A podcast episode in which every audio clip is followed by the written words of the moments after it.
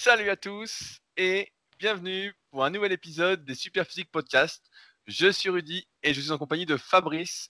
Nous sommes les fondateurs du site superphysique.org destiné aux pratiquants de musculation sans dopage et également les auteurs des livres Le guide de la musculation au naturel et musculation avec alter disponible sur Amazon. Et nous sommes très heureux de vous retrouver aujourd'hui pour un nouvel épisode. Salut Fabrice. Salut Rudy. Alors, rapidement, parce que je sais que ça vous intéresse énormément, je voulais euh, vous faire part de la vidéo qui est sortie euh, dimanche dernier sur les Super Physique Games de la catégorie Espoir. C'est pour moi, et malheureusement ça ne se voit pas dans les chiffres, la meilleure vidéo documentaire qu'on ait faite cette année parmi les quatre qui vont sortir. Donc il y, a déjà, celle des femmes qui est sortie. Et celle Espoir est vraiment pour moi celle qui reflète le plus l'état d'esprit super physique du club Super Physique. On essaye de mettre en avant l'émulation collective. Euh, donc si vous n'avez pas encore vu, je vous invite vraiment à aller la voir. Euh, vous verrez que quand on est espoir, on a déjà un sacré niveau. Les personnes qui sont espoir, pour rappel, c'est les personnes qui ont le niveau bronze et silver du club Super Physique et qui ne sont pas encore gold. Donc il y a des personnes qui ont 4 euh, performances niveau gold et à qui il manque une performance niveau gold pour valider le niveau. Parce qu'il faut 5 performances sur club Super Physique pour valider un niveau et dans 5 catégories différentes. Mais voilà, si vous ne l'avez pas vu, et ce week-end, c'est celle de la catégorie prétendant qui sort. Et là, ça commence à envoyer des sacrés, sacrés perfs. Euh, donc voilà, la chaîne YouTube, pour ceux qui ne savent pas, c'est Body Avenir. Donc n'hésitez pas euh, à aller voir et à laisser un petit commentaire, euh, à nous encourager. Et j'espère en tout cas que ça vous motivera. Également, la semaine dernière, j'avais commencé à teaser un petit peu sur un de nos nouveaux projets qui va sortir le 23 août. Et je souhaitais vous en dire un petit peu plus aujourd'hui. En effet, vous êtes très très nombreux à nous poser des questions sur les cycles de progression, malgré toutes les explications qu'il y a dans nos livres et les 18 ou 19 vidéos que j'ai faites euh, sur la formation Super Physique, donc sur https.methodesp.educa.com. Je ne pourrais pas faire plus complet que sur la formation Super Physique à ce sujet. Hein. Je donne vraiment tout ce que je sais, tout ce que j'ai appris au fil des années, etc. Et je teste régulièrement de nouveaux cycles que je partage avec ceux qui suivent la formation Super Physique. Euh, et donc, on reçoit beaucoup de questions sur les forums là-dessus, sur leur mise en place, sur comment faire, etc. Euh, et donc, on s'est dit, pourquoi pas rendre cela plus accessible avoir un premier pas en fait facile pour pouvoir aider un maximum de personnes à progresser, puisque les cycles de progression, euh, c'est ce qui permet en quelque sorte de mieux progresser, euh, de savoir à quelle sauce on va être mangé, de se préparer psychologiquement, de se conditionner à réussir, etc., de programmer ses séances. En ce sens, c'est pour nous la meilleure planification pour prendre du muscle, parce qu'on ne prend pas de produits dopants. Et on s'est donc dit que sortir quelque chose, donc je garde un peu de teasing en ce sens, euh, ou par exemple, vous allez dire que vous faites 10 répétitions, je sais pas, à 60 kg développé couché, euh, que vous avez un niveau débutant, etc. Quelque chose qui va vous dire quoi faire à chaque séance. Et en fonction des notes que vous allez mettre, etc., vous dire ce que vous allez faire à la séance d'après, bah, ça ne pouvait être qu'un plus. Et je trouve que c'est, et je suis parti pris, donc c'est peut-être pas le cas pour, euh, peut-être pas votre avis, mais c'est quand même un sacré, sacré plus pour tous ceux qui veulent s'entraîner de la bonne façon et qui sont perdus dans l'utilisation des cycles de, progression, ça va vous permettre voilà, de savoir quoi faire à chaque séance, euh, savoir à quelle charge démarrer, savoir comment augmenter. Donc après, on a mis j'ai mis en place plusieurs algorithmes avec Pierre qui m'accompagne sur ce projet euh, pour essayer que ça colle au plus juste. Après, c'est pas de l'individualisation parfaite, c'est pas du coaching, mais ça va aider une grande partie d'entre vous à mieux progresser et à acquérir cette mécanique de programmation, de cycle de progression. Et donc, ça sortira le 23 août. Donc, chaque semaine, jusqu'au 23 août. Je vous en parlerai un peu plus en détail jusqu'à vous dire ce que c'est. Mais euh, je suis vraiment très, très content de ça. Et euh, vraiment, dans notre état d'esprit, d'aider un maximum de personnes à progresser, etc. Bah là, euh, c'est quand même un, gros, gros plus. Tout en sachant que il y aura une grosse, grosse partie gratuite et que même la partie payante sera hyper abordable. On sera très loin de ce qu'on voit habituellement et de ce dont on a parlé la semaine dernière je crois, de mémoire, on sera à quelque chose comme 10 euros par an. Donc, euh, pour vraiment, encore une fois, que ce soit accessible à tous, que euh, celui qui est vraiment motivé voilà, puisse le faire et qu'il ne se dise pas, ah, merde, il faut que j'économise 200 balles pour acheter un programme pour 12 semaines. Là, c'est un truc, euh, pas pour 12 semaines, hein. c'est un truc pour la vie qui va vraiment aider. Donc, je suis assez content, assez impatient. Donc là, actuellement, bah, il y a Richard qui est en train de finaliser tout ce qui est mise en place, etc., promotion. Pierre, de son côté, pratiquement tout fait. Donc, euh, rendez-vous le 23 août euh, pour euh, ce super projet qui, j'espère, vous plaira autant qu'il me plaît. Oh là Toi, là, mais qu'est-ce que c'est? Qu'est-ce que c'est, Rudy? Qu'est-ce que c'est? On est. Ah, c'est bien, Fabrice, t'es un bon fan. Euh, alors, euh, est-ce que tu avais des petites news à nous partager aujourd'hui? As-tu glissé sur une peau de banane? As-tu mangé de la viande? Euh, non, j'ai vu que je contribuais à vendre des bobines d'Andrieux sur euh, Amazon. Donc, parce qu'en fait, sur Amazon, donc il y a mon livre qui est disponible à la vente, la musculation avec Alter, et puis du coup, il y a un, petit encart en bas où ça dit, voilà, ceux qui ont acheté ce livre ont aussi acheté d'autres choses. Et donc, évidemment, bon, on tombe sur le, le tien de livre aussi. Et on tombe aussi sur la, bobine d'Andrieux. Alors la bobine d'Andrieux, je vais rappeler ce que c'est en fait, c'est un petit accessoire qui permet de travailler les avant-bras euh, de manière euh, confortable, on va dire. Non pas que ce soit pas douloureux, mais euh, en tout cas c'est très pratique, qui euh, coûte 15-20 euros sur, euh, sur Amazon et dont je fais l'éloge dans mon livre. Et dans mon livre, il y a beaucoup de programmes de musculation où euh, la philosophie, c'est que tous les groupes musculaires sont travaillés. Et donc, euh, il y a pas, on ne néglige ni les avant-bras ni les mollets. Et euh, bah, pour les avant-bras, on peut les travailler avec euh, juste une barre ou des haltères. On peut utiliser donc cette fameuse bobine d'Andrieux. Et j'ai l'impression qu'il y en a qui ont suivi les conseils parce que je vois que euh, ils ont acheté euh, cette bobine d'Andrieux. Et du coup, je voulais te demander, Rudy, si toi tu entraînais toujours les avant-bras, comme tu avais dit dans un précédent podcast. Eh bah oui, tout à fait. Et bah, j'avais arrêté un petit peu pendant 2-3 semaines et j'ai repris. Et en fait, euh, je t'ai pas raconté, je crois pas que je t'ai raconté euh, hors antenne. Mais en fait, il y a quoi 3-4 semaines, euh, comme vous le savez ou peut-être pas, j'ai une salle, le Super Physique Gym, aux alentours d'Annecy. Et euh, on peut me contacter si on n'est pas sur Annecy à la base pour venir s'entraîner, faire une séance, passer une semaine à s'entraîner, etc. Et euh, il y a 2-3 semaines, il y a un type qui m'écrit, qui me dit voilà, j'aimerais passer à la salle, je suis pas loin, etc. Et donc, euh, en général, je demande pas trop d'informations. Je dis bah ouais, oui, avec plaisir, passe, il y a pas de souci. Surtout que le, type suivait Super Physique, etc. Et là, je vois un type arriver. Un type énorme. Mais euh, donc le mec, il est en blouson de moto et tout, puis il se met en t-shirt. Je dis putain, mais il a des avant-bras énormes, le type. Mais vraiment énorme, les bras énormes. Et donc, je discute un peu, etc. Et je reconnais, tu vois, il a un style. Euh, parce que je m'intéresse pas mal euh, au bras de fer en ce moment. Je regarde beaucoup de vidéos, de techniques, etc. Parce qu'il y a Yann de la team Super Physique qui est à fond dessus, donc euh, je regarde aussi un peu. euh, je commence à connaître un peu tout les noms de tous les champions. Et type, je dis, c'est bizarre, t'as le look du mec qui fait du bras de fer, quoi. Et là, patatras, le mec est dans les trois meilleurs de France au bras de fer. Et donc, quand j'ai vu ses avant-bras, c'était la folie. Donc, le mec a fait une séance à la salle. Et il a fait des avant-bras pendant une heure, le type. Une heure. Et à la fin, donc, euh, il m'a appris un peu le bras de fer. Donc, c'est pas du tout ce qu'on pense, etc. C'est beaucoup plus compliqué. Enfin, bon, c'est technique, hein, comme tout. Hein. Et, euh, tu sais, je voyais mon avant-bras à côté du sien. Et je regarde et je dis, tu sais, je fais une de ces. Là, vous voyez pas ma gueule, mais imaginez. Et vous dites, putain, mais. je me suis dit, putain, c'est dingue. Et donc, le type, je lui dis, bah, tu fais combien d'avant-bras? 43 cm d'avant-bras, le gars. 43.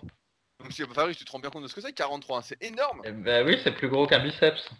Bah, il, bah, il devait faire dans les, dans les 49, 50 de bras. Donc, le type, donc Alan, Alan, si tu nous écoutes, euh, et ben, euh, il faisait 1,85, 107 kg, un peu gras. Donc, vraiment le look du bras de fer, un peu la queue de cheval derrière, rasé sur les côtés, euh, le polo. euh, Enfin bon, il y a un look au bras de fer euh, qu'ils ont un peu tous, quoi. C'est le look Comme dans le, le film euh, Over the Top. Avec Buller, Bull, Bull- comment il s'appelle l'autre là Je sais plus là. L'autre qui dit le second c'est un. Bull, Harley. Bull Voilà. Harley, il s'appelle. Dans Over the Top avec Voilà. Stallone. Stallone. Pour ceux qui ont des, de la culture cinématographique. Ouais. Et il dit le second c'est un con. Donc on, on s'en rappelle bien. J'ai vu il y a pas longtemps, je l'avais regardé. Et donc le type ça, et puis il m'apprend le bras de fer et tout, et puis je vois les endroits 43, donc je vois plein de trucs, etc. Et t'as des mecs, donc euh, là vraiment à très très haut niveau. Je crois que le plus gros avant-bras que j'ai vu, le mec était 48. 48 Et donc, euh, bon, et donc ça m'a remotivé à euh, refaire à fond les à fond, à refaire les avant-bras. Donc là en ce moment je fais euh, des flexions de poignet, mais bras tendus dans le dos là. Je fais 4 séries de 20 deux fois par semaine. Je viens de reprendre il y a 2-3 semaines, donc je suis pas encore à fond. Mais ah, c'était hyper impressionnant. Et le type, donc Alan, là, bah, il a 21 tours de poignet, donc il a des, avant- il a des poignets euh, assez énormes. Mais en fait, ces avant-bras ont grossi à force d'entraîner, quoi. hein. Franchement, euh, mais en fait, c'est surtout, tu sais, nous en muscu, à chaque fois, on parlait du déséquilibre euh, extenseur-fléchisseur. Et donc, on faisait, surtout, on faisait surtout les extenseurs. On disait, bah voilà, faut faire les extenseurs pour avoir mal au poignet, etc. Et en fait, les mecs, ce qui est gros, c'est pas les extenseurs, c'est pas le long supinateur, etc. C'est les fléchisseurs, en fait. Les fléchisseurs sont énormes. Énormes. Et donc, pour la petite histoire, j'ai fait un bras de fer avec euh, Alan à la fin. Il m'a montré la technique, j'ai essayé. imbougeable le type. Imbougeable. Le mec me prend, il me tord le poignet, ah, je peux même pas le remettre quoi. Et j'ai même essayé avec les deux mains, j'ai pas forcé à fond, mais presque. Eh, je le bouge pas le type. Je ne le bouge pas. Et euh, pour la petite histoire, donc, on a fait euh, une vidéo qui sortira fin août, justement euh, là-dessus. Comme par hasard, on a vraiment eu du bol. Butch était à la salle, celui qui fait toutes mes vidéos brutes, etc. Et il avait sa caméra, vu qu'il filme pour la web série Start. Et donc, on a profité pour faire un épisode là-dessus.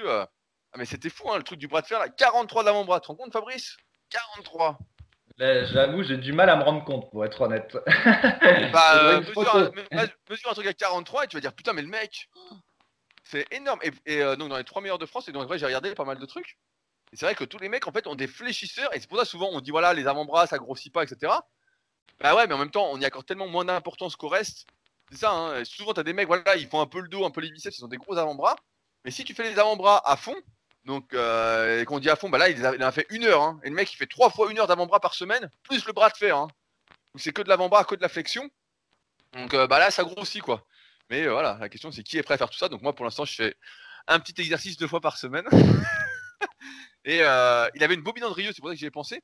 Il avait une énorme bobine Andrieux, mais vraiment hyper épaisse quoi. Pour en Mmh. faire. Et euh, il en a fait au début, je sais plus, il y avait genre, euh, je sais pas s'il y avait pas, il y avait pas euh, 50 kilos quoi. Tel truc énorme quoi, le truc que tu bouges pas. Combien tu mets à la bobine Andrieux toi, Fabrice? Ah, je mets quelques kilos, figure-toi. Et d'ailleurs, c'est assez drôle. Enfin, je le fais bras tendu, par contre, euh, devant moi, je fais pas bras fléchis. Et euh, d'ailleurs, ça m'amuse parce que sur la bobine d'Andrieux, justement, il y a écrit que ça résiste jusqu'à 50 kilos. Et c'est écrit en tout gros, ne mettez pas plus de 50 kilos dessus. Alors que moi, je mets quelques kilos euh, bras tendus. Mais bon, si tu dis que lui est capable de mettre 50, alors ça veut dire que l'avertissement n'est pas 20. Mais non, non, c'est super dur la, enfin, la bobine d'Andrieux. Quand on fait comme je fais en tout cas, c'est-à-dire euh, bras tendu en plus, ça, faut ça travaille en isométrie euh, le deltoïde et assez rapidement ça me brûle. Mais bon, c'est intéressant ce que tu dis. C'était déjà euh, une thèse que j'avais défendue dans un autre euh, podcast. C'est que en fait, donc la, les gains musculaires, contrairement à ce que disait Arthur Jones, qui n'avait rien compris à la musculation, sont hyper euh, localisés, sont hyper localisés. Et le fait est que on, a, on pensait que juste faire des tirages était suffisant pour les avant-bras. Et c'est vrai que par exemple, on voit Dorian Yates qui a des avant-bras monstrueux et en fait, il a jamais entraîné spécifiquement les, les avant-bras. Mais on voit bien qu'en fait, par le passé, dans les années 70, il faisait des tas de séries pour les avant-bras et que euh, quand on les entraîne, eh ben, ils ont plus de chances de grossir que si on les entraîne pas. Et moi, je me souviens, j'étais allé à un truc, c'est le, le Puy du Fou. Tu vois ce que c'est? C'est un, un Oui, espèce de parc. parc d'attractions, considéré comme le meilleur du monde. C'est très très bien. Et il y a des, ils recréaient des villages médiévaux. Et donc, il y a un des villages euh, médiéval où tu vois euh, quelqu'un qui euh, travaille le, le métal. Et donc, comme dans le, comme dans Astérix et Obélix, là, tu sais, celui qui tape avec son enclume, euh, avec son marteau pour, pour construire du métal. Et du coup, en fait, comme il faut tenir un marteau et puis taper longtemps, ça travaille l'avant-bras qui tient le marteau. Et de fait, ici, on a un très bon exemple qui montre que la musculation est très localisée parce que le type qui participait là au Puy du Fou, eh ben, il avait déjà l'avant-bras droit, l'avant-bras droit, celui qui tient le marteau, qui était beaucoup plus gros que le gauche. Et on voit aussi ceux qui jouent au tennis, euh, ils ont le bras droit qui est beaucoup plus gros que le gauche. Donc ça montre bien que vraiment la musculation, ça peut être euh, hyper localisé. Et donc, euh, bah, la meilleure façon de développer ses avant-bras, c'est de les travailler. Mais effectivement, ça rajoute encore euh, pas mal de temps dans la séance. D'où euh, l'intérêt d'avoir la bobine d'Andrieux, parce que ça permet de travailler les extenseurs et les fléchisseurs euh, assez euh, facilement, quoi, en enroulant ou en, en déroulant la corde. Mais bon, après, il faut encore ajouter le travail des mollets. Moi, j'ajoute même un peu de travail pour le cou, tout ça. Donc, à la fin, il y a un tiers de la séance qui est consacré à des exercices annexes. C'est vrai que, bon, nous, Bah, on peut le se le permettre, mais... Quand je fais Mais- ces exercices annexes là, en fait, c'est ces petits exos, et je me dis putain, avec ça, j'ai pas le droit de manger en fait. Je me dis, ça dépense pas de calories ça. Si tu fais un peu, et je me dis, ah, ça dépense rien, donc j'ai pas envie de manger. Mais c'est vrai que euh, là, le type là, bah donc, euh, tu fais trois fois une heure d'avant-bras par semaine, c'est sûr qu'ils vont être énormes. Après, voilà, c'est une question de priorité. C'est comme les mollets. Moi, à un moment, j'en ai fait euh, une heure qui a 45 minutes, deux fois par semaine, avant le dos, avant les pecs, quand j'avais 10 quoi, 17, 19, je sais plus, 19 ans là que j'étais à la salle. Et je me souviens, en un an, j'avais pris 0,5 mm. Et à l'époque, je me suis dit, ah non, tout ça pour 0,5 mm, je laisse tomber. Mais si à 0,5 cm. Mais si j'avais continué et j'avais pris encore 0,5, 0,5, 0,5, 0,5, à la fin, je j'aurais pris 4-5 cm de mollet, en fait. Donc, euh, Mais c'est juste que après voilà, faut faire, faut faire des choix, faut voir ce qui importe chacun. Après, chacun n'a pas envie d'être le plus équilibré possible, de passer. Faut dire que euh, là, les avant-bras, ça m'amuse parce que je vois le bras de fer et tout, donc ça me, ça m'amuse. Mais par exemple, les mollets, c'est un truc. euh, c'est sûr que si tu fais deux fois une heure par semaine, ah bah ouais, tes mollets vont être énormes, quoi. hein. C'est sûr que euh, énormes. Ils vont grossir. Mais est-ce que tu as envie de passer deux fois une heure, euh, sachant qu'on a tous un peu un, le temps limité euh, En plus, euh, bon, les mollets, c'est pas très fun, quoi. Alors qu'à Bobby Andrieux, tu vois, comme tu disais, c'est quelque chose qui est ludique. C'est un peu un jeu, quoi. Tu t'es là, t'as envie de rouler, euh, tac, tac, tac. Donc c'est quand même plus sympa que euh, de juste euh, faire les avant-bras assis, euh, les mains sur les genoux, etc. Ça, c'est quand même beaucoup, beaucoup moins fun. Mhm. Et je pense qu'en plus, un, rôle prophylactique pour prévenir justement les, les blessures au, poignet. Mais bon, ça, euh, je peux pas vraiment le démontrer, mais je pense que ça, ça peut réduire les problèmes au niveau des poignets. À voir. Un peu, comme le travail de l'infra-épineux réduit les problèmes d'épaule, bah, je pense que travailler euh, les extenseurs, justement, euh, peut diminuer les problèmes qu'on a au poignet, euh, qu'on peut ressentir au développé couché ou au curl, ou des choses comme ça. À voir. De toute façon, je te le dirai hein, quand j'aurai 43 d'avant-bras. Donc euh, bah, j'en suis très très loin. euh. Non, mais le 43, il mesu- c'est mesuré comment en fait? Parce que normalement, en fait- les avant-bras, ça fait- se mesure bras tendu. Alors, Ah, euh, ça me c'est paraît. bras, c'est bras fléchis, comme au- au- une pose biceps, sauf avec le poignet dans l'autre sens, tu vois. Ah oui, je vois. Je vois. Et donc tu prends au plus gros, donc j'ai vu les mesures, hein, j'en ai vu, il y en a plein sur YouTube, là, tu vois, les mecs, ils- dans le bras de fer, ce qu'il y a, c'est qu'il n'y a pas de baratinage, quoi. C'est pas comme euh, en bodybuilding, où le mec dit, ouais, moi j'ai 55-60 de bras, là, il n'y a pas ça, là, le mec, on le mesure, on estime sa force sur tous les exos de bras de fer pour s'entraîner, donc tu sais tout de chaque mec ou presque, en fait. Et tu vois la mesure, tu dis, bon, bah voilà, le mec fait ça, quoi. Donc, euh, non, non, mais là, ça faisait... euh, Là, tu dis, putain... euh. Et par contre, c'est ça qui était euh, surprenant, parce que je sais pas si vous nous suivez depuis un petit moment, mais euh, à l'époque sur Smart Weight Training, donc l'ancêtre de Superphysique, il y avait pas mal la poigne qui était euh, le grip, voilà, on appelle ça le grip, qui était mis à l'honneur. On avait des mecs qui étaient vraiment passionnés comme euh, David et Amaury. Et euh, moi j'aime bien, je me suis dit, bah le mec, là au fer, il doit avoir une poigne de fou en fait. Et donc j'aime bien tester la poigne des mecs pour voir. Et bah, en fait, il avait pas trop de poigne. Il n'y a pas trop de poigne. Il pouvait serrer, mais c'était pas, c'était pas aussi su- surprenant ça m'a pas écrasé la main et c'était pas aussi surprenant que la force dans le poignet en fait. C'était vraiment la force dans le poignet et le fait de faire bloc qui était euh, hyper impressionnant quoi. Oui, bah là on peut en parler un petit peu. En fait, effectivement, il y a eu toute une période euh, où il y avait des passionnés de travail du grip et de la poigne sur euh, le forum Smart Way Training. Et en fait, ce qui se passe, c'est que tout ce qui est autour de l'avant-bras et des fléchisseurs des doigts, eh ben, c'est plein de qualités euh, spécifiques. Donc, par exemple, pour le poignet, effectivement, il y a le fait de fléchir, il y a le fait de l'étendre, et pour les doigts, bah, il y a la, la poigne, et puis il y avait d'autres exercices où cette fois-ci c'était une torsion au niveau du poignet. Et euh, bah, en fait, pour être bon partout, il fallait faire des tonnes d'exercices euh, spécifiques. Et donc, je me souviens, pour la poigne, il y avait les grippeurs, mais il y avait aussi ce qu'on appelait travailler le pinch, c'est-à-dire la force Ah oui entre le pouce et, le, et les doigts, où tu devais prendre des plaques de fonte euh, d'une certaine manière. Enfin bon, c'était tout un travail spécifique parce qu'en fait, il y a plein de trucs, d'éléments de force euh, autour du poignet et des doigts. Et donc, du coup, ton exemple l'illustre bien parce que voilà, le type, il avait des... un avant-bras énorme et donc il était très fort au niveau du poignet, mais pas si fort au niveau de la poigne parce qu'en fait, c'est encore une autre qualité, en fait, la poigne. C'est pas tout à fait la même chose. Donc, euh, on voit que pour être hyper complet, en fait, surtout, bah, il faudrait faire des tonnes d'exercices. Passons notre journée à nous entraîner Fabrice. Euh, en parlant de ça, donc euh, je dérive un petit peu, je voulais refaire un petit point rapide, promis, mais très très pratique sur l'échauffement, parce que je vois beaucoup beaucoup de personnes encore une fois qui ne s'échauffent pas, et euh, quand on s'échauffe pas, je peux vous dire votre avenir très rapidement, vous allez finir par avoir mal partout, par ne plus pouvoir s'entraîner.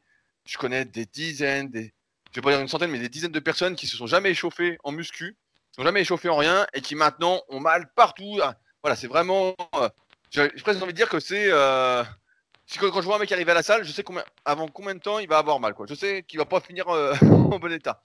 Donc, malgré tous les podcasts, les articles qu'on a fait, etc., je voulais juste signaler, euh, vous donner un échauffement très rapide à faire pour chaque individu, le même. Donc, il n'y a pas d'individualisation. Là, c'est très très basique. Euh, donc, prenez une feuille. Je vous laisse prendre une feuille, notez, et vous ferez ça avant chaque séance de musculation. C'est important. Parce qu'à chaque fois, on dit, voilà, faites ce circuit-là, faites ceci, etc. À mon avis, j'ai l'impression que c'est trop abstrait pour vous. Donc, euh, vous êtes prêts? Donc, Fabrice, tu pourras compléter après. Donc, très simplement, vous prenez une paire d'haltères de rigolo, donc 3 ou 4 kilos. Si vous êtes un homme, si vous êtes une femme, vous prenez 2 kilos. Et vous faites une série de 15 d'élévation latérale, une série de 15 de curl prise marteau, une série de 15 d'extension nuque, une série de 15 de pullover. Euh, ensuite, vous allez à la poulie, ou si vous êtes chez vous, prenez un petit élastique léger, vous faites 15 rotations externes, donc 15 L-fly à droite, à gauche. Si vous êtes en salle, vous allez à la poulie basse pour le dos, vous faites 15 euh, à la poulie basse en prise neutre. Si vous êtes chez vous, vous mettez un petit élastique et vous appliquez bien sur le mouvement des épaules. Et vous recommencez ça deux fois. Donc très simple. 15 répétitions à chaque fois, lente, doucement. Donc là, comme vous voyez, on chauffe pratiquement l'intégralité des muscles du haut du corps, peu importe la séance qu'on va faire. Euh, ensuite, pour le haut du corps, même si on fait que les pecs ou quoi, c'est la base. Si vous faites le bas du corps, et c'est important, pareil, il faut chauffer tous les muscles qui vont intervenir. Personnellement, voilà ce que je fais et ce que je vous conseille donc aujourd'hui. Très simple, c'est on fait des squats à vide, sans poids, sans rien. On peut prendre un petit halter si on a du mal pour faire du squat gobelet, donc on prend 5 kg et puis voilà. On fait euh, du squat sumo, on ouvre pareil, on fait 10-15 répétitions. On fait une série de fentes de chaque côté, 10-15 répétitions. On fait du soulevé de terre jambes tendues avec presque rien. Donc euh, on s'en fout, euh, une barre à vide, deux haltères. Le but c'est d'avoir la position et d'étirer les ischios de manière active. Et ensuite on fait des mollets, par exemple debout à une jambe ou à la presse à 15 répétitions. Et on recommence ça deux fois. Donc pareil là, comme ça on chauffe les hanches, les genoux, les chevilles et tous les muscles autour. Donc deux fois le circuit. Euh, et ensuite, sur l'exercice que vous allez faire pour de vrai à la salle, on voit que l'échauffement il prend 5 minutes. Hein. Donc euh, c'est pas grand chose. C'est le minimum, mais l'indispensable que je vois déjà qui n'est pas fait. Et c'est vraiment important pour votre longévité, pour durer, etc. Euh, ensuite, vous montez progressivement sur le premier exercice de chaque muscle. Je prends un exemple. On a des calculateurs, si jamais, sur le site Superphysique, dans l'article échauffement, mais comme on est à l'audio, vous direz peut-être pas. Si vous devez mettre, euh, je prends un exemple à la con, 50 kg sur la barre, voilà, comme ça c'est simple, vous faites 10 répétitions à 20 kg, vous faites 8 euh, répétitions à 35 kg, vous en faites 6 à 45, vous prenez 3 minutes et vous attaquez. Entre les séries d'échauffement, vous prenez 1 minute, voilà, 1 minute ça suffit, 1 minute 30 à la rigueur, voilà, si vous traînez un petit peu. Et quand vous changez ensuite d'exercice, vous refaites à chaque fois une série d'échauffements. Parce que soit ça va changer d'angle, si on prend l'exemple des pectoraux, vous faites de l'incliné, c'est pas le même angle pour les pectoraux, et c'est pourquoi on doit faire plusieurs exercices pour les pectoraux pour les solliciter sur tous les angles. Et même si c'est pas une histoire d'angle, par exemple, on passe du curl incliné euh, au curl debout, nerveusement, c'est pas tout à fait le même mouvement, on n'est pas dans la même position, et donc il faut toujours une série, ce que j'appelle de transition. Donc cette série de transition, on la fait à environ 60 à 65% de sa charge de travail. Donc si on doit faire euh, je sais pas, de l'incliner, voilà, on va dire, on va prendre l'exemple de 50 kg, euh, on va faire 6 répétitions à 35 kg. et avant de mettre 50 kg pour travailler avec ses charges de travail après avoir pris un peu de récup. Fabrice, est-ce que c'est clair? Ouais, ouais, c'est clair. Bon, après, j'ai une approche euh, un petit peu différente, peut-être plus complète sur la partie échauffement du début. Euh, dans mon livre, il y a un lien vers une vidéo YouTube. En fait, elle est en accès privé, elle est réservée à ceux qui ont lu le livre, parce que je peux pas non plus tout donner euh, gratuitement. Et en fait, la différence, c'est que j'ajoute des, exercices, on va dire, de mobilisation articulaire et d'étirement, euh, comment dire, actif, dans la routine d'échauffement. Par exemple, là, t'as pas inclus le coup, mais euh, moi, dans ma routine d'échauffement, en fait, la, ma stratégie, en fait, c'est je prends chaque articulation et je vais échauffer chaque articulation et en même temps le muscle adjacent. Donc par exemple, et évidemment, donc on se met debout et j'utilise pas non plus d'haltères, même si effectivement on pourrait utiliser des petits haltères de 2 kg là comme tu as expliqué. Et donc je commence par le cou et donc le cou, je fais faire des flexions euh, euh, avant euh, en arrière, sur le côté, latéralement. Ensuite pour le cou c'est bon. Après, je passe aux épaules. Donc là, je vais faire faire des rotations des bras dans les deux sens, des mouvements euh, d'oiseau debout, des élévations latérales, enfin voilà, des choses comme ça. Une fois que les épaules c'est fait, je passe au coude. Et là, bah, donc, je vais faire des flexions euh, du bras dans différentes euh, positions. Une fois que le coude c'est fait, je passe au poignet. Et donc là, je fais faire des rotations des poignets, des petits mouvements de flexion-extension du poignet. Et en fait, je prends chaque articulation et je les fais toutes. Et ça prend environ 11 minutes. Et en fait, l'avantage, c'est qu'en même temps, ça hum, accroît la mobilité articulaire de chaque articulation. Et donc, par exemple, là, dans ce que tu as dit, non plus, tu n'as pas inclus des, on pourrait dire des, rotations au niveau de la colonne vertébrale. Tu vois, la colonne vertébrale, elle n'est pas super bien échauffée, je trouve, dans l'exemple très rapide que tu as donné. Mais bon, on a bien compris que c'était le, minimum. Et puis sinon, pour la montée, euh, l'échauffement avant euh, un exercice de, musculation, euh, effectivement, tu dis dans ton livre qu'il faut prendre une minute ou une minute trente de pause entre les séries d'échauffement, mais sincèrement, c'est pas possible. En fait, c'est beaucoup trop long quand on fait ça. Et j'ai remarqué que finalement, quand tu euh, prenais à peine 15 secondes, globalement, ça va, ça gêne pas trop. Donc, euh, moi, je pense qu'il n'y a pas besoin de prendre autant, sauf si on fait du powerlifting, entre les séries d'échauffement d'un exo, sinon t'en finis plus, tu vois. Même tu dis qu'il faut prendre, euh, là, tu as dit l'exemple de 3 minutes avant de faire sa première série de travail après la dernière série d'échauffement, mais en fait, euh, dans, les, dans les faits, c'est pas possible en fait. effectivement, ce serait mieux, mais c'est pas possible. Donc, euh, Comment ça, c'est pas possible? Sinon, ça fait des séances, euh, ça fait des séances qui sont trop longues. Personne, personne qui a un travail peut, peut, les tenir. Donc, du coup, je pense qu'il faut réduire. Mais en réduisant, ça va, ça tient quand même. Ça. Ah, c'est pour ça que j'ai donné un exemple d'échauffement très très rapide et que je voulais être très simple pour que tout le monde puisse le faire, parce qu'effectivement, il y a beaucoup de personnes qui n'ont que 50 minutes ou une heure pour s'entraîner et que quand t'as que ça, bah, effectivement, passer 15 minutes sur ton échauffement, t'as pas envie. Tu dis, attends, euh, j'ai envie de m'entraîner, etc. Donc c'est pour ça que je donne un, échauffement qui dure 5 minutes, qui était pas le plus complet possible. Tu vois, sur la formation super physique, euh, il y a Arnaud qui avait filmé justement son échauffement de mobilisation articulaire, et lui, s'est arrangé pour que ça dure 5 minutes. Donc euh, pareil, c'est pas aussi complet que le tien, mais pareil, on avait filmé ça pour montrer aux gens, voilà, ce qu'on faisait en mobilisation articulaire. Mais ouais, après, le problème, c'est que voilà, l'échauffement prend du temps. Mais par contre, les 15 secondes de récup sur l'échauffement, moi, c'est impossible. 15 hein. secondes. Parce que normalement, quand tu t'es. Après, ouais, tu fais pas de mouvement de, force, entre guillemets, mais genre, si tu fais du coucher, oui, passer de barre à vide à 70, en gros, c'est ma chauffe, quoi, bah, euh, ça va, je peux passer direct. Mais ensuite, tu passes de 70 à 100, à 120 ou à 130. Ah là, il faut plus de temps, il faut que nerveusement je sois bon. Et bah, il faut, je crois, il faut un certain temps de mémoire, je sais plus, j'avais lu ça, mais il faut un certain temps avant que euh, la synovie arrive, que tout chauffe bien, etc. Donc, euh, c'est vrai que toi, tu es plus dans des entraînements cardiovasculaires maintenant, Fabrice. Je l'avais bien compris. Euh, euh, ouais, peut-être. Mais il y a aussi que, comme la plupart des gens qui nous écoutent, ils sont débutants et intermédiaires, je pense qu'ils peuvent se contenter des 15 secondes plutôt que faire les 1 minute ou 1 minute 30 que toi tu as besoin parce que tu es plus fort, quoi.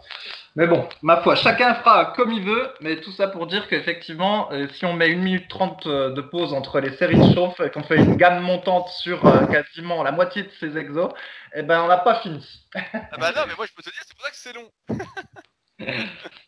ça que c'est long. Mais en tout cas, voilà, échauffez-vous et c'est vraiment hyper important. Je, ne compte même plus le nombre de personnes que je ne vois ne pas s'échauffer quelques années après sont vraiment massacrés, sont en miettes, etc. C'est vraiment une caractéristique commune à tous ceux euh, que je vois qui sont euh, bousillés, quoi. Hein. Vraiment, vraiment s'échauffer. Je le répète régulièrement, là j'ai un truc de 5 minutes, mais euh, toi, non plus t'aimes pas trop t'échauffer, mais nous à la salle, franchement, euh, la plupart des mecs mettent une demi-heure hein, avant de faire leur première vraie série, quoi. C'est une demi-heure de chauffe, hein. Et donc effectivement, pour la plupart des gens, bah, ça paraît beaucoup. Mais là, je parle de personnes voilà, qui sont à fond, qui veulent pas se blesser. Et la fois, j'avais vu avant les Super Games, c'est Victor, donc euh, Bébou, Bébou, je sais qu'il nous écoute, surnom, qui a fini deuxième dans ma catégorie. Euh, je vois s'échauffer, je dis putain, mais il en finit plus le type. Il a passé 45 minutes à s'échauffer. Ah bah je me dis, bah, c'est pour ça qu'il a mal nulle part le gars. Là, il est vraiment chaud. Et je sais pas si tu te souviens, euh, pareil, il y a, là c'est beaucoup plus vieux, une quinzaine d'années. Il y avait Michael Gundil, donc qui a fait en, en muscu, qui disait avoir besoin de 45 minutes pour s'échauffer. Et je me souviens que les mecs du CrossFit à l'époque se foutaient de sa gueule. Disaient ah, 45 minutes, n'importe quoi, ça et tout. Et ils leur disaient, vous verrez, avec l'âge, vous aurez besoin de plus d'échauffement. Euh, donc lui il disait voilà, vous allez voir. Et c'est vrai que avec le recul, moi je vois aussi, je peux plus passer, car je peux passer directement sans trop m'échauffer, hein, mais au bout de quelques séances, je fais sentir que j'ai des petites douleurs, etc. Et parfois j'ai des élèves, tu vois, qui ont des douleurs comme ça, et je leur dis c'est quoi ton échauffement? Ils me disent ah bah c'est ça. Et je dis bah non, fais ça, ça, ça, ça, et la douleur disparaît quand pas magie. Souvent, on n'est pas assez échauffé. Et c'était. Euh, il y avait Florence Ghibellini qui était avec nous sur les forums à l'époque. Elle avait remarqué que quand elle s'échauffait pas suffisamment, en fait, elle avait plus de courbatures après. Et que lorsqu'elle s'échauffait un peu plus, elle avait fait le test justement avec euh, le Compex. En essayant de le faire en échauffement pour vraiment bien chauffer le muscle localement et a remarqué qu'elle avait moins de courbatures après ses séances, en étant plus échauffée. Donc après, il y a, on a toujours peur du suréchauffement, certains vont avoir peur de ça, et euh, dire ouais, nous on est plus fort sur l'échauffement. En fait, c'est parce qu'on prend pas assez de récup avant d'attaquer ces vraies séries. Euh, moi, j'aime bien prendre mon temps. J'aime bien prendre mon temps. Je sais que j'ai besoin des 3-4 minutes avant d'attaquer, rien que psychologiquement, parce que chaque série, euh, je me dis putain, ça va être, euh, ça va être la guerre. Parce que moi, j'ai le spirit, Fabrice. Hein. Mais euh, tu sais que quand je vais euh, à la piscine aussi, eh ben, do- donc je fais ma routine de mobilisation articulaire à la piscine également, donc ça me prend une 11 minutes et inutile de te dire que j'ai tous les regards qui sont braqués sur moi et les gens doivent se dire mais c'est qui ce guignol qui fait des petits machins de coups avant de faire sa nage? Mais bon, je fais toujours cette mobilisation, même avant de courir en fait, je fais la mobilisation complète parce que euh, en même temps c'est un étirement actif, donc ça contribue à maintenir euh, une pleine amplitude articulaire en fait. C'est un genre de comme il y en a qui font, euh, je sais pas, il y a un truc, de- le salut au soleil, là, du yoga tous les jours. Moi, je connais pas bien ce truc-là, mais en gros, bah, moi, je fais cette espèce de mobilisation, cette euh, mobilisation euh, quasiment tous les jours, euh, vu que je m'entraîne quasiment tous les jours, et du coup, bah, ça maintient tout bien en forme. Voilà. Quand, quand, je faisais de l'athlétisme, que j'étais gamin, j'étais quoi, vers- entre 10 et 15 ans, l'échauffement, ça durait au moins 45 minutes. On commençait, on faisait un petit footing, on faisait des étirements, on faisait des gammes, ce qu'on appelle des gammes, talons, fesses, montée de genoux, etc. Et on attaquait vraiment pas avant 45 minutes, quoi. Donc euh, c'est pour dire, en fait, c'est vraiment qu'en muscu où on néglige autant l'échauffement. Euh, et euh, bah, on voit bien que ça finit toujours très très mal. Encore plus si on fait les exercices les plus dangereux et qu'on n'est pas assez échauffé. et qu'on privilégie en plus les charges au détriment de la technique. Alors là, on est sûr de finir en plusieurs morceaux. Alors, on va attaquer les questions du jour maintenant que j'ai sélectionné. Euh, pour rappel, on sélectionne pour les podcasts des questions que vous posez sur les forums Superphysique. Forum Superphysique, vous êtes www.superphysique.org. Forum sur lesquels euh, on répond à vos questions, aussi bien moi, Fabrice, Loïc, que toute notre équipe de modérateurs et toute notre équipe de passionnés qui sont là, euh, des gens comme vous, qui sont à fond et qui essayent d'aider au mieux. Et donc, euh, si vous avez des questions, bah, n'hésitez pas à les utiliser. Et donc, euh, on sélectionne des questions auxquelles on peut apporter euh, plus de précision qu'à l'écrit. Et on a été gâtés parce que hier soir, j'ai vu qu'il y a eu pas mal de questions. On n'avait pas eu trop le temps de répondre euh, sur le forum. Et donc, on va commencer par celle-ci. La première, c'est de Jessie Tiff. Bonjour à tous. Je suis postier depuis maintenant 6 ans et je pratique la musculation sérieusement depuis 2 ans. Je me demande si mon métier m'empêche de faire des progrès, puisque je marche plus ou moins 20 km par jour dans des conditions parfois difficiles. Je suis au Québec et je marche dans la neige et le froid 5 mois par an. J'ai 31 ans et je m'entraîne 3 fois par semaine. J'essaie de manger suffisamment et de me reposer, mais j'ai l'impression de stagner dans mes progrès. Est-ce que quelqu'un vit une situation semblable Euh, Est-ce que c'est normal que j'ai du mal à progresser? Donc Fabrice, si on marche 20 km par jour, est-ce que c'est normal qu'on soit crevé? Bah, en fait, je vais avoir du mal à répondre parce que je marche pas 20 km par jour. Puis finalement, il n'y a pas tant de gens que ça qui marchent 20 km par jour euh, sur lequel on pourrait se baser pour voir si ça gêne ou pas les progrès. Déjà, moi, je pense qu'il faut qu'il soit content parce que ça veut dire que du coup, il est actif et il doit être euh, en bonne santé. Ça lui fait déjà un petit peu de cardio euh, quotidien. Après, je pense que pour le haut du corps, en fait, il n'y a pas tellement de euh, raisons que ça gêne. S'il faisait un semi-marathon tous les jours, effectivement, euh, apparemment, il y a des études. Enfin, on sait que quand on travaille le cardiovasculaire vraiment à fond, eh ben, à un moment donné, ça gêne quand même euh, la, prise de muscle. En gros, les capacités de récupération sont pas euh, illimitées non plus. Et à un moment donné, ça, gêne, ça devient antinomique. En fait, on peut pas être euh, bon partout. Et ça, c'est un problème. Mais là, comme c'est juste de la marche, je pense pas quand même que ce soit si taxant que ça en termes de récupération, dès lors que euh, il mange euh, de manière adéquate. Donc ça c'est important, il faut qu'il vérifie bien qu'il a euh, la, sa, dose de protéines qu'on recommande habituellement. Donc en gros 1,8 fois son, son 1,8 grammes par kilo de poids de corps. Également qu'il fasse très, très attention à ses glucides, qu'il ait suffisamment de glucides de qualité. Donc s'il n'a pas envie de manger des tonnes de riz et de pâtes, eh ben, il peut compléter par de l'avoine en poudre dans son shaker. Et donc, euh, a priori, je pense que pour le haut du corps, il n'y aura pas de problème. Après, pour le bas du corps, effectivement, bah, s'il marche autant que ça, il est possible que ça perturbe un peu ses séances de bas du corps. Mais euh, c'est pareil, je pense qu'il y a. c'est pas suffisamment taxant pour que ça empêche de prendre des cuisses. Donc, euh, a priori, je pense qu'il devrait juste se réjouir, vérifier qu'il mange bien suffisamment et puis bah, continuer à, s'entraîner. Je pense que tout devrait, tout devrait aller bien. Si c'était de la course, ce serait différent, mais marcher, euh, je pense pas. Qu'est-ce que tu en penses, toi, Rudy? Oui, oui, bah en fait, c'est plus l'intensité de l'effort qui va, de l'effort entre guillemets, qui va déterminer si c'est euh, anti-prise de muscle, anti-musculation. Alors après, quand, quand, je dis ça, ça veut pas dire qu'on va pas prendre de muscles. Ça veut juste dire que les progrès vont être plus limités, qu'on va moins bien progresser. Si on débute la musculation, évidemment, on va bien progresser, mais à partir d'un moment, on va sentir que ça va pas dans le même sens. Et donc, si on parle de marche tranquillement 20 km, 20 km, ouais, il marche combien d'heures, il a dit? J'ai enlevé la page, voilà, j'ai enlevé la page, mais bon, ça veut dire qu'il marche 20 km, tu vois, s'il pose et tout. S'il marche à 4 km h il marche doucement, ou à 5, ça veut dire qu'il marche 4 heures par jour. Moi, personnellement, si je marchais 4 heures par jour, je peux le dire, je serais crevé. Franchement, je serais crevé. Donc euh, ça me gênerait pour la muscu. Maintenant, lui qui a l'habitude de marcher autant, en théorie, c'est adapté et ça doit aller, même si c'est un excès, on avoir conscience, d'activité d'endurance, allez, on va dire ça comme ça. Euh, et que la musculation, on sait que pour prendre du muscle, il faut éviter, entre guillemets, l'excès d'activité cardiovasculaire à faible intensité. Euh, par exemple, si je reprends l'exemple des professionnels en bodybuilding, dans leur DVD, on les voyait quand je les regardais, les mecs marchaient une heure le matin, voilà, une heure sur le tapis, des fois une heure le soir, mais c'était une heure et ils marchaient pépère, etc. C'était pas très fatigant. Là, euh, sous la neige, etc., c'est sûr que tu brûles beaucoup de calories. Donc, comme tu l'as dit, bah voilà, faut faire attention à ton alimentation, manger suffisamment. Et après, comme j'ai répondu sur le topic, après, il faudrait voir comment ils s'entraînent exactement, est-ce qu'il y a en place des cycles de progression, euh, est-ce que c'est bien carré, etc. Parce que forcément qu'on peut progresser. Après, jusqu'à quel niveau, bah voilà, on va sentir qu'à un moment, euh, ça va être difficile. C'est sûr que c'est pas le métier le plus adéquat pour prendre du muscle. Le métier le plus adéquat pour prendre du muscle, c'est chômeur, c'est de rien faire. Mais, euh... mais ouais, je trouvais que c'était une bonne question parce que c'est vrai qu'il y a beaucoup de personnes qui euh, sont toujours là à pas savoir quel objectif avoir, etc.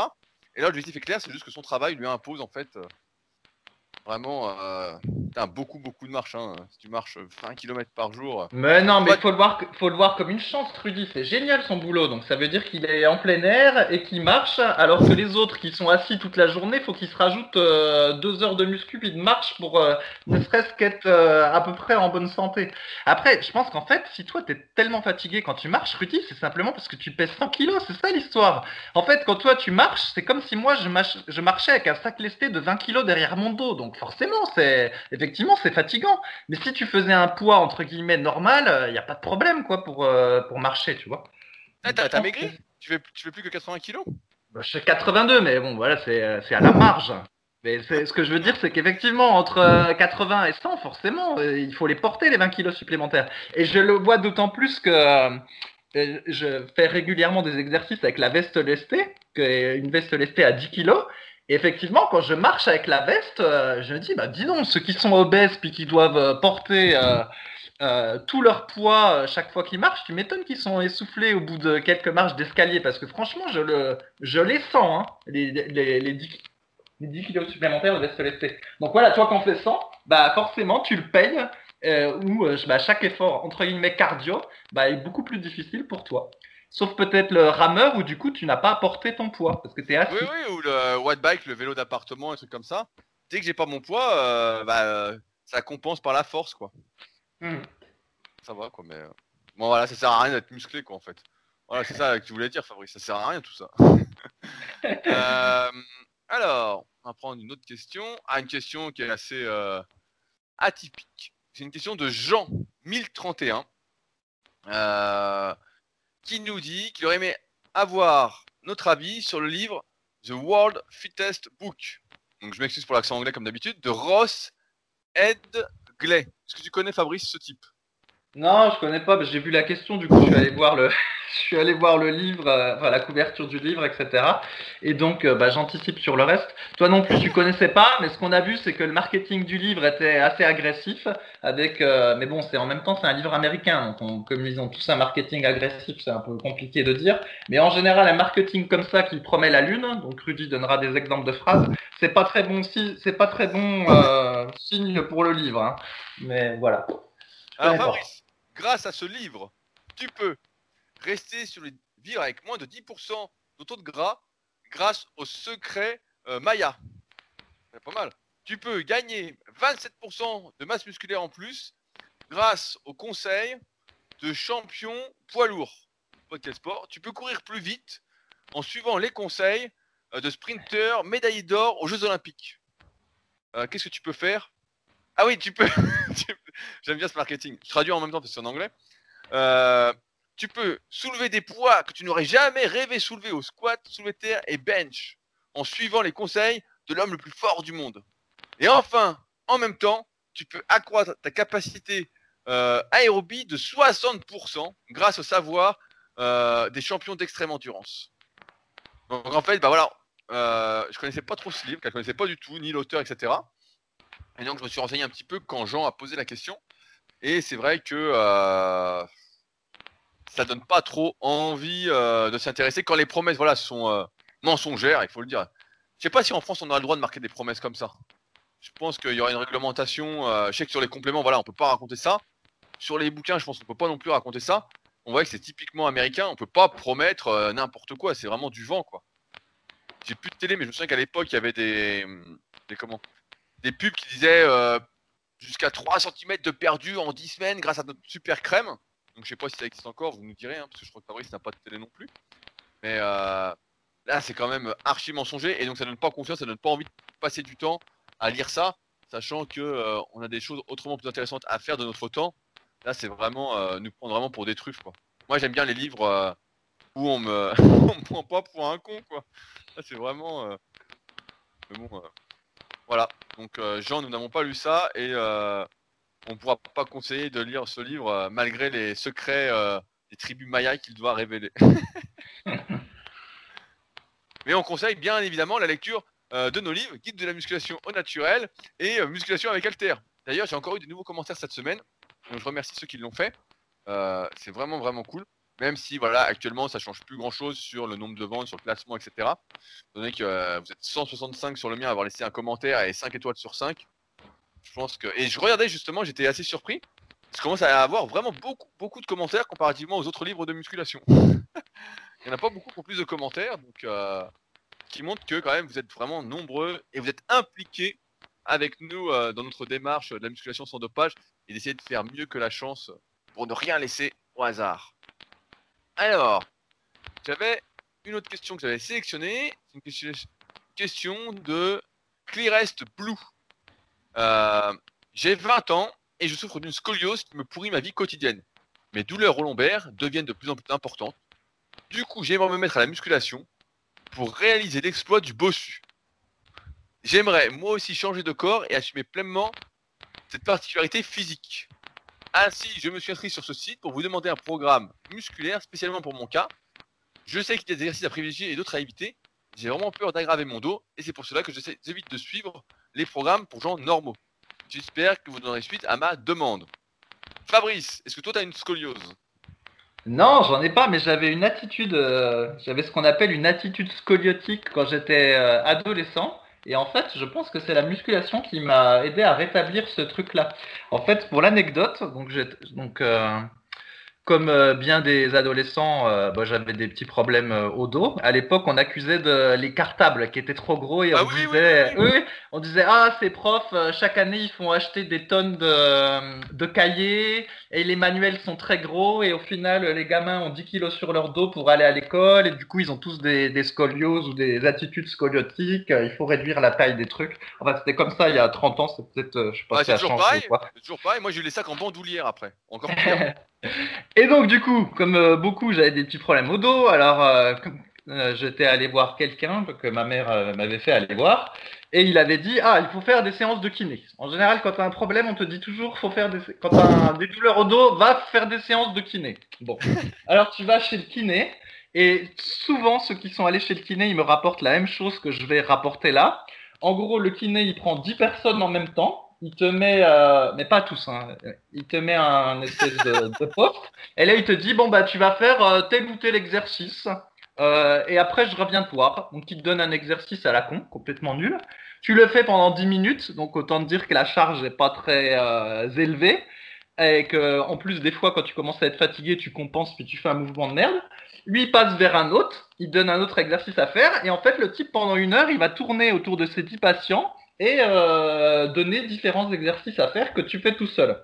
Et puis, tu fais 10 séances de kiné comme ça, remboursées par la Sécu, vu que ça a été prescrit par un médecin. Et au final, à la fin, évidemment, il s'est rien passé. T'as toujours mal au dos.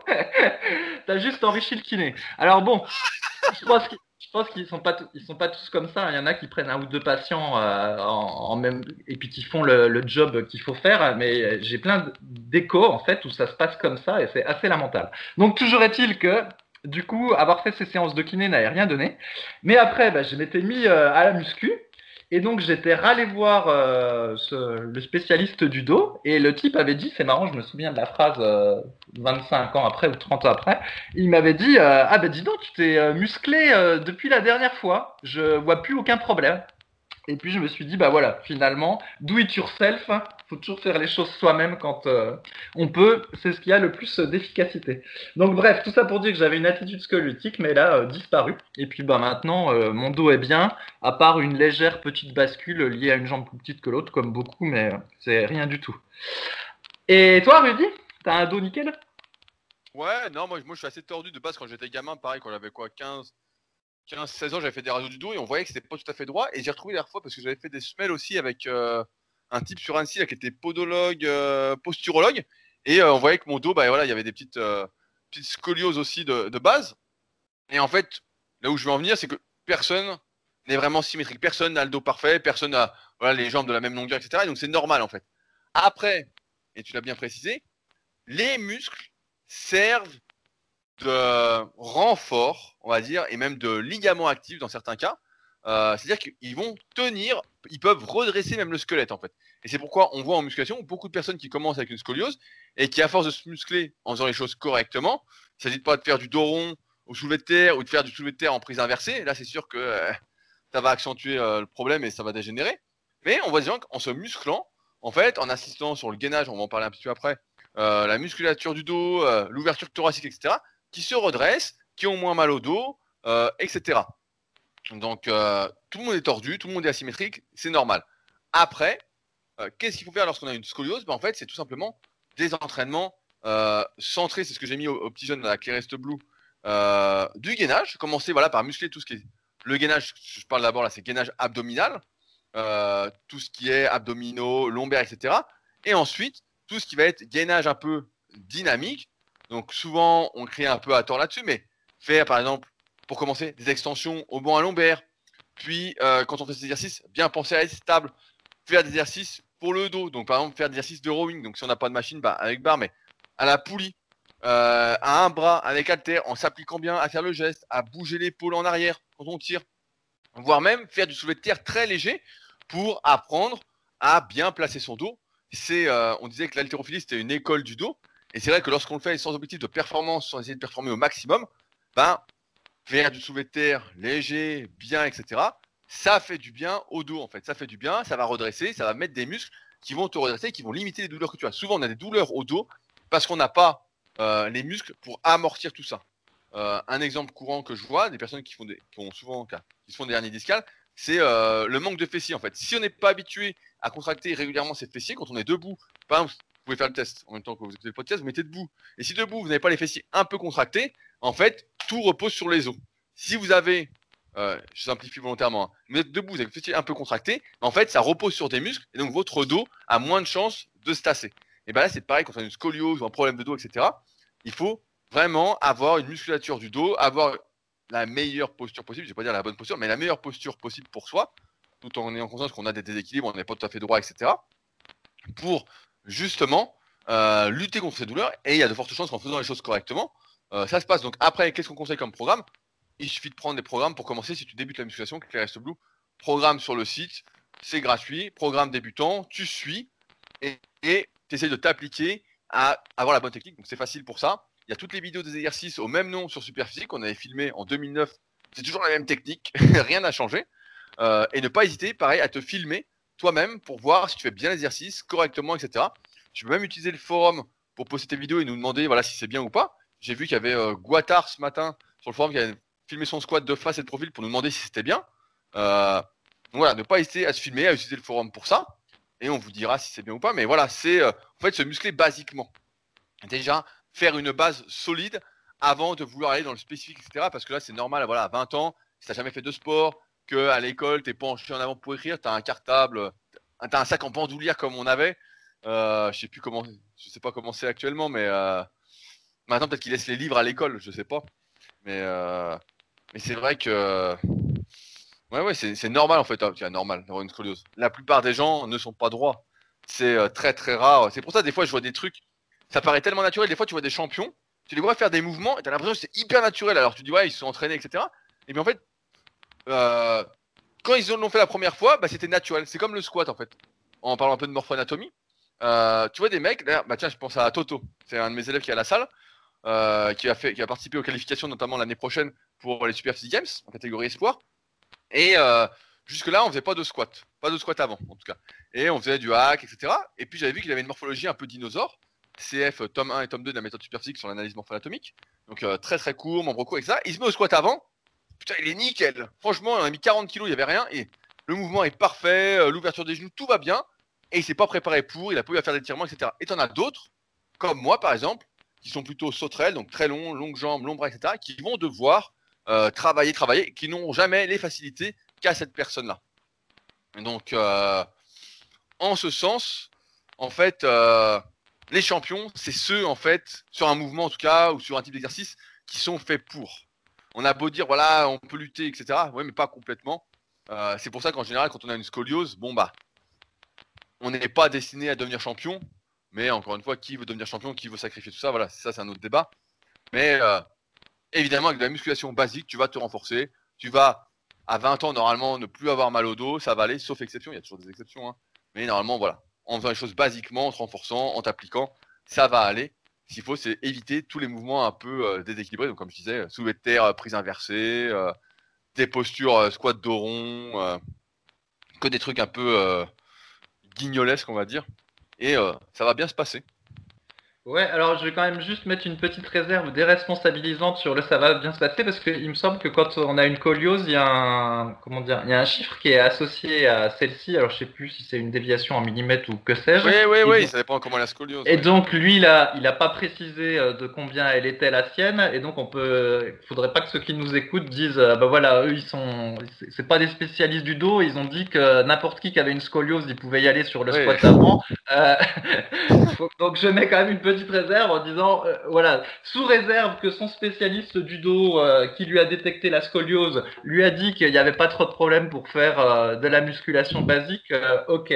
Mais voilà, on va pas conseiller absolument à tout le monde d'aller bourriner la muscu sans connaître le degré de la dite scoliose. Parce que du coup, comme le dos est plus tout à fait droit, tous les exercices qui vont mettre de la pression sur le dos, euh, vont mettre plus de pression sur les vertèbres qui sont euh, un peu recourbées. Et donc, du coup, euh, plutôt que se renforcer, ça peut aussi mal finir. Tout dépend du degré de la chose et de comment sont faits les exercices et de quel poids sont mis sur les exercices, etc. Donc, c'est pas non plus si trivial que tu l'as expliqué, je pense. Oui, oui, c'est une généralité. Voilà. donc, je nuance la généralité. alors, je voulais traiter une question qui n'a pas encore été répondue sur le forum, qui a été postée bah, justement euh, hier soir, de Surcouf. Euh, donc Surcouf, je vais résumer parce que ce message est un peu long, il pratique le mushing, c'est-à-dire l'attelage de chiens de traîneau avec trois chiens. Euh, etc. La force des mâles est particulièrement importante. il ne demande qu'à courir. Ce qui m'amène ici, c'est ma volonté donc à développer ma résistance musculaire ainsi que ma force pure sur le haut du corps. En effet, lors des entraînements, il arrive fréquemment de croiser des animaux sauvages, des troupeaux de moutons, voire d'autres chiens. De ce fait, lorsque les chiens sont en pleine forme et après plusieurs semaines d'entraînement, avec plusieurs semaines d'entraînement, les retenir à la force des bras est bien sûr et heureusement possible, mais ce n'est pas toujours sans difficulté. J'ai pratiqué il y a plus de 10 ans un peu de musculation en parallèle de mon sport natation. Je soulevais 56 kg au développé couché à 16 ans. Il y a quelques années, je m'étais mis à faire des pompes de façon fréquente. Mon record avait été de 103 pompes au bout de deux mois. Je n'ai pas un physique trapu, Lorsque je prends du poids, c'est surtout au niveau du ventre et des seins. Je me remets un peu à la course à pied avec, pour projet quelques projets de trail. Je souhaiterais donc, si possible, quelques pistes d'entraînement pour développer ma résistance musculaire et ma force pure, prendre des muscles dans un but esthétique n'est pas mon objectif. Comme matériel, j'ai une bande élastique, quelques poids, une corde à sauter et bien sûr le poids de mon corps. Fabrice, c'est une question pour toi. Alors c'est marrant parce que on avait déjà eu, on a régulièrement ceux qui font de la muscu pour être euh, bons en boxe. Voilà, pour, euh, pour, être bons dans leurs deux séances par semaine d'une heure de boxe. Il y a ceux qui font euh, du, voilà, des arts martiaux, il y a ceux qui font euh, du foot et qui veulent être puissants quand ils font des tirs de foot le dimanche matin. on en avait eu un donc qui, voulait être bon comme boucher parce qu'il disait voilà il était bouché mais à la fin de la journée il était fatigué donc il demandait quel muscu il pouvait faire pour améliorer son travail de boucher. Et alors celui-là, chien de traîneau, on l'avait jamais vu. la musculation pour être bon avec ces chiens de traîneau. Ah, voilà, je, s'ils nous je, je, caricature pour rigoler, mais il n'y a pas de condescendance du tout dans ce que je dis. Donc, en fait, je pense que juste de faire de la musculation euh, normale, telle qu'on recommande sur Superphysique, en fait, ça répondra à ses objectifs parce que la musculation, euh, c'est de la résistance musculaire en fait quand on fait des séries euh, entre 8 et 15 répétitions.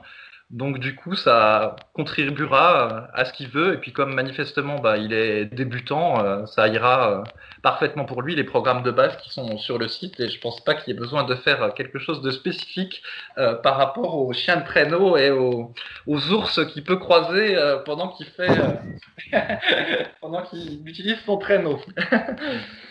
Fabrice, moi je suis déçu. Je m'attendais à une réponse. Attends, le type il veut juste devenir meilleur avec les chiens de traîneau. Il faut qu'il fasse la base. C'est incroyable. non, mais c'est vrai qu'on a beaucoup de questions comme ça. Et j'aimerais le rappeler, et c'est pour ça que je vais enchaîner avec la question précédente là-dessus.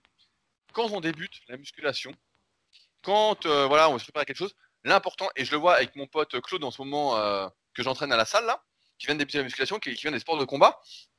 En fait, d'abord, avant de vouloir avoir des objectifs spécifiques, il faut la base. Il faut un bon gainage. Donc là, par exemple, voilà, il faut un bon gainage. Il faut un petit développement musculaire, c'est-à-dire un renforcement, voilà, on appelle ça du renforcement musculaire. Faut pas avoir peur de prendre du muscle d'un point de vue esthétique, parce que pour prendre du muscle, vous savez aussi bien que nous, vous êtes avec nous depuis euh, près d'une heure. Ah, et si vous nous suivez chaque semaine, vous savez que c'est pas facile, c'est des années d'entraînement, de persévérance, etc. Ça va pas venir comme ça en faisant juste un petit peu. Un petit peu, ça donne jamais rien. Euh, et donc en fait, voilà, il faut faire la base. La base, c'est-à-dire travailler un peu tout, euh, apprendre les exercices, et ça va se ressentir très très rapidement. En fait, on le voyait euh, il y a très très longtemps, je me sur les forums, des mecs, ils faisaient un peu de muscu, ils disaient ouais, grâce à la muscu, je suis beaucoup plus fort en sport de combat, je suis beaucoup plus fort ceci, etc. Ouais, parce qu'en fait, la base suffit. Après, ce qu'il faut, c'est ne pas tomber. Si notre objectif, c'est toujours le euh, mushing, euh, dans l'extrême performance en musculation, la musculation doit juste servir de renforcement. Et donc, en faire quelques mois de suite, etc., va permettre d'avoir plus de résistance, d'être plus fort, etc. Après, je voulais revenir sur un point qui était dit dans le message, c'est que quand il grossit, il prend surtout du ventre et des seins. Donc, a priori, d'expérience, quand on prend, on est un homme et qu'on prend des seins en grossissant, c'est qu'on est déjà un peu gras. Donc, euh, faut pas, euh, même si le poids va aider pour tenir les chiens de traîneau, d'un point de vue santé, d'un point de vue musculation, etc., ça veut dire qu'on est déjà un peu trop gras. Donc, ne pas hésiter à se mettre un peu au régime, à manger mieux, en fait, tout simplement, peut-être à manger mieux suffira. Euh, à faire descendre son taux de gras et à prendre du muscle. Surtout s'il débute la musculation, il va pouvoir perdre du gras et prendre du muscle en même temps. Le tout, c'est, comme toujours, de ne pas être trop pressé. Et ça me fait penser, tiens, j'ai une anecdote. Il y a euh, Butch, donc, qui fait la web série Start. Tu sais, les épisodes que tu regardes pas, Fabrice, là, sur, euh, sur YouTube.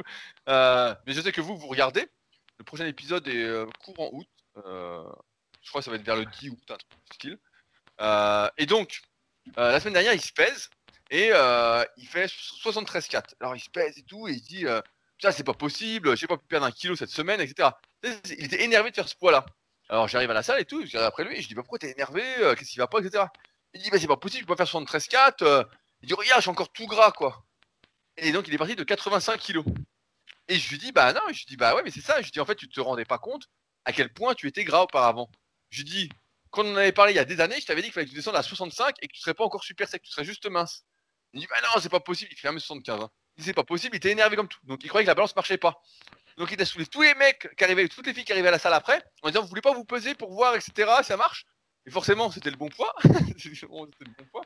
Et donc il était pas content, parce qu'en fait, il était beaucoup plus gras euh, que ce qu'il pensait à la base. Lui, il pensait, voilà, en perdant 10 kilos, là on est à plus que 10 kilos, on est à 12.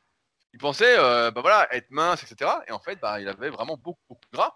Ce qui est normal pour quelqu'un voilà, de 40 ans, sédentaire, qui mangeait en moyenne 3 pizzas par semaine, etc.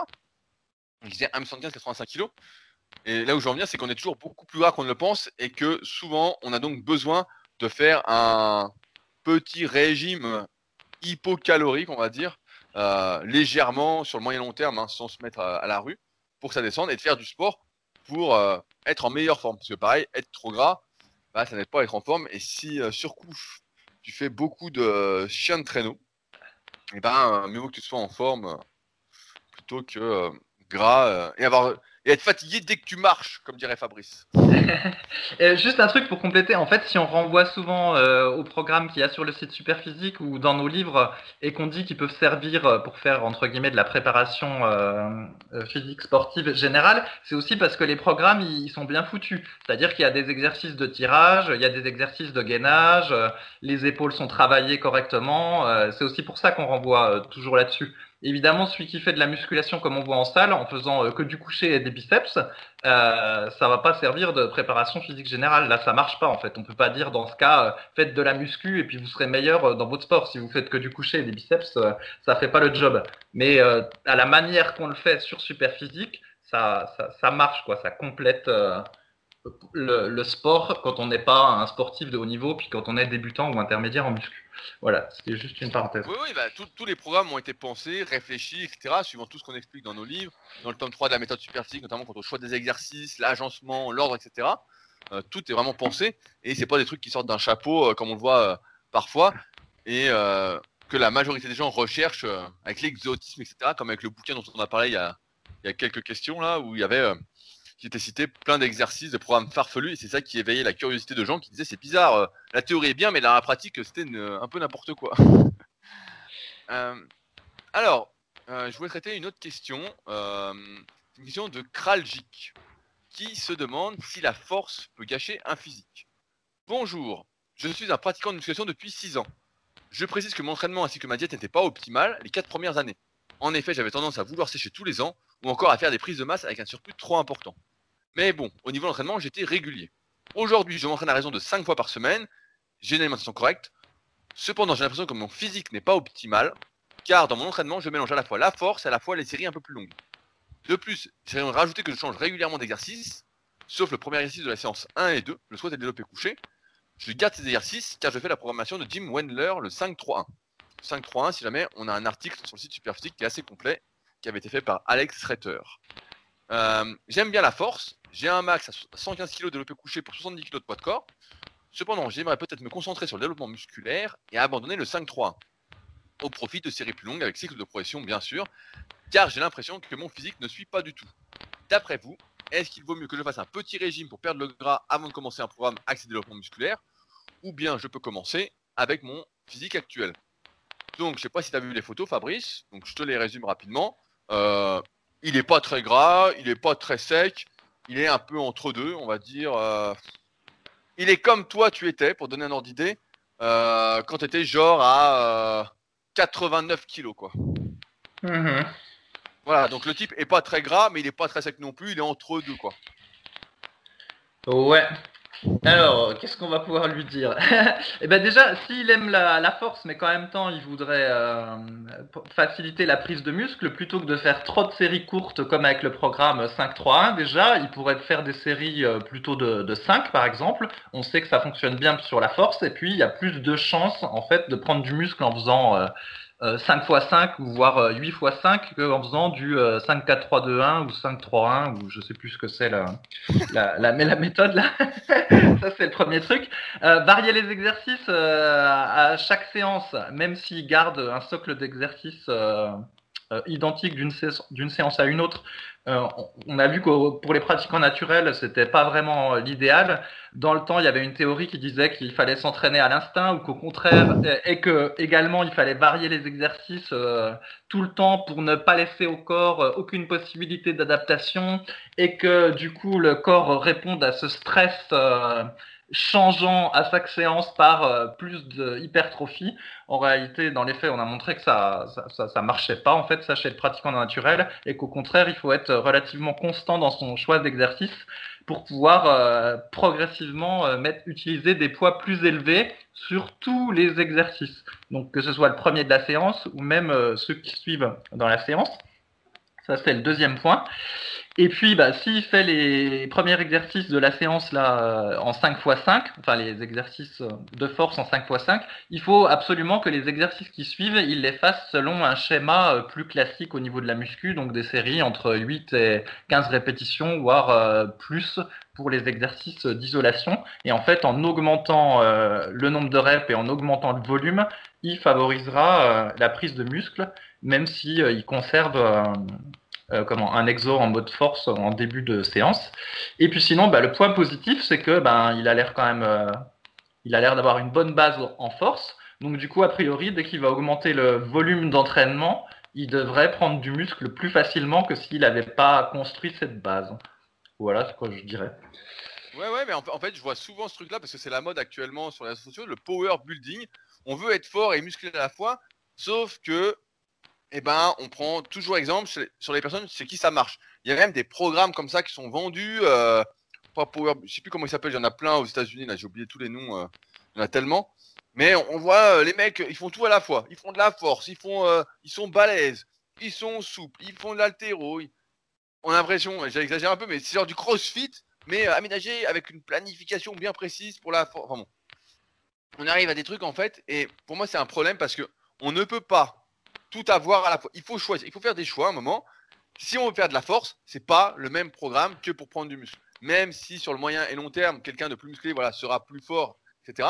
La réalité, c'est qu'on voit bien, pour être fort sur un exercice, il eh ben, faut le faire plus fréquemment, faut délaisser euh, les exercices qui vont travailler les mêmes muscles. Par exemple, si on veut être fort au coucher, il faut pas se taper euh, quatre exercices à fond dans sa séance pour les triceps en fait. Il faut faire un exercice de triceps, voire euh, juste faire des dips et du coucher serré léger ou euh, des exercices euh, partiels. Voilà, il faut que tout soit orienté vers l'exercice en lui-même. Donc la capacité à démontrer de la force sur un exercice, c'est quelque chose de très très spécifique. Maintenant, si on veut prendre du muscle, bah, effectivement, on est plus dans une logique de travail musculaire et moins de performance. Et donc les performances sur un exercice vont monter beaucoup moins rapidement, mais vont monter grâce à l'utilisation de cycles de progression, comme l'a bien compris Kraljic. Euh, on a le son qui grésille un peu, j'ai l'impression. On en parlera à la fin. Euh, et donc voilà, il faut faire un choix. Qu'est-ce qui nous importe Et c'est normal quand on fait de la force, quand on fait un programme entre deux, qu'on soit ni très fort, ni très musclé. Au mieux, on aura un peu des deux. Au pire, on n'aura rien du tout. C'est ce qui se passe avec la plupart des individus. On n'a rien du tout quand on ne fait pas de choix. Il se passe que dalle. Donc, euh, il faut choisir. Il faut choisir, euh, sachant que la force, eh ben, c'est vrai que c'est sympa de soulever de plus en plus lourd, etc. Nous, notre avis, c'est qu'on l'a vu avec le temps, souvent quand on tombe dans la force, qu'on veut être de plus en plus fort, etc., ben euh, c'est compliqué de pas se blesser, hein, ça finit souvent, souvent mal. Et que donc un entraînement classique, et c'est pourquoi on avait créé le Club Super Physique, le Club Super Physique avec des performances en série moyenne, les Super Physique Games avec des séries encore plus longues, etc., pour réduire le risque de blessure malgré la recherche de performance, euh, est ce en quoi on croit et ce qu'on conseille? Donc euh, rien n'empêche, voilà, tu vas continuer à progresser, de refaire une base, et quand tu as ton physique pour les photos, bah en fait, pour moi, t'as pas besoin de sécher, il faut juste que tu t'entraînes. Et dès que tu vas, comme l'a dit Fabrice, dès que tu vas t'entraîner avec plus de volume d'entraînement euh, en série plomb, etc., bah normalement tu vas gonfler, euh, ça va aller nickel. Après, euh, pour être fort, on voit bien en fonction de power, on est rarement très sec. Hein, il y a des changements de power, il y a des exceptions qui sont secs, mais la plupart sont un peu gras parce que il faut être en surplus calorique, il faut bien manger. Et comme en plus on fait pas trop de muscu en général en force, bah, euh, a de muscu pour progresser. On va faire du renforcement musculaire, mais ça va être. Euh, J'en ai un exemple pour bien dissocier le renforcement musculaire et l'entraînement pour la prise de muscle. Le renforcement musculaire, par exemple, ça va être de faire 3 euh, séries de 10 chaque semaine à la même charge sur un exercice. L'entraînement pour prendre du muscle, en 10 semaines, c'est passé de 3 x 10 à 3 x 20 sur un exo, par exemple. Voilà, là, il y a une progression, il y a quelque chose qui se met en place et ensuite on va charger, etc. C'est pas juste une optique de renforcement. Le renforcement, bah voilà, c'est du renforcement et c'est normal que ça ne donne pas plus de muscle c'est pourquoi il ne faut pas hésiter, même si on fait de la force, à avoir des périodes où on va progresser sur l'exercice d'isolation, l'exercice de renforcement, comme dans le cadre d'un entraînement de prise de muscle. Donc voilà, tragique, il faut choisir, mais a priori, tu as déjà choisi. C'est euh, la prise de muscle. Ça grésille un petit peu, Fabrice. Est-ce que ça vient de chez toi? Euh, J'espère pas. Enfin, je sais pas. il met la faute sur moi. Après, les, gens vont dire que c'est de ma faute.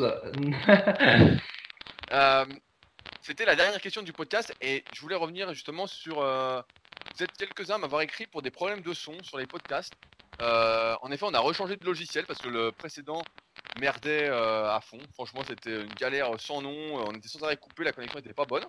Donc, on est repassé sur Skype et j'ai essayé de faire une petite manip aujourd'hui qui va me prendre un peu plus de temps derrière au montage pour voir si c'était mieux. Donc, n'hésitez pas à me le dire si c'est mieux.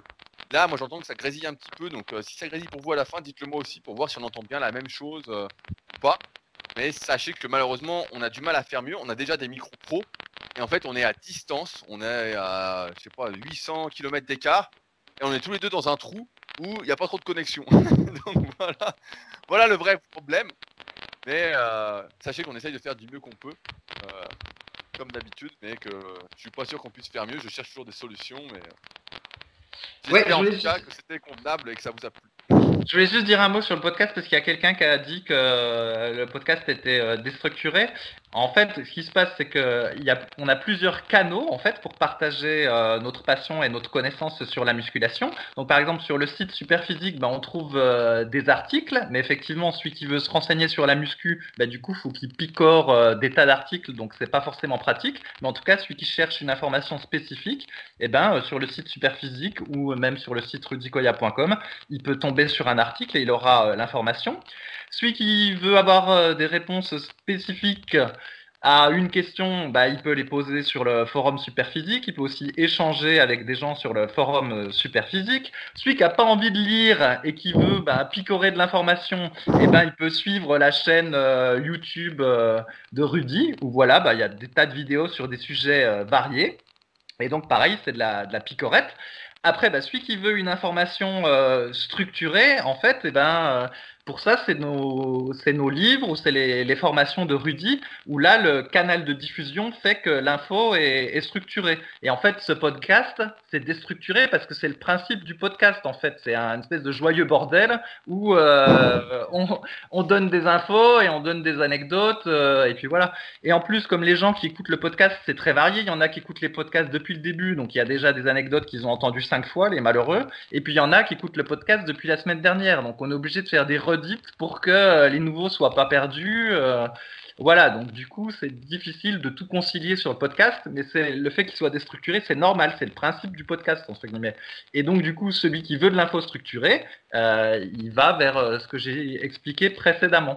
Donc en fait, c'est un reproche qu'on ne peut pas améliorer parce que ça changera pas en fait. Ce sera toujours comme ça le podcast. Ah ouais, Voilà. pas notre volonté de faire un podcast structuré. On aime bien cette bonne humeur, d'être communicatif et de vous partager des bonnes ondes. Et je rajoute un cas celui qui veut tout sans faire d'effort, et bah il vient pas. voilà, il nous écoute pas. Il va ailleurs voir si on y est, si on n'y est pas. Voilà, pour rester poli. Mais euh, voilà, en tout cas, on espère que vous avez passé encore une fois un agréable moment en compagnie, que ça vous aide à mieux progresser. Et si jamais vous avez des questions, n'hésitez pas à utiliser les forums super physiques. Comme vous voyez, on est euh, très actifs dessus. Et je rappelle, si vous souhaitez nous aider à faire connaître ce podcast, laissez bien une note euh, de 5 étoiles si vous êtes euh, sur, sur podcast sur iPhone ou sur n'importe quelle plateforme de podcast. Laissez-nous la note maximale et un petit commentaire positif. Ça nous aidera à nous faire connaître et je pense que, comme vous l'avez bien compris, notre démarche est vraiment d'aider un maximum de personnes et de lutter contre toutes les idées reçues qui malheureusement vous polluent et vous font perdre du temps. Sur ce, on se retrouve donc la semaine prochaine avec de plus gros avant-bras. Salut à tous Salut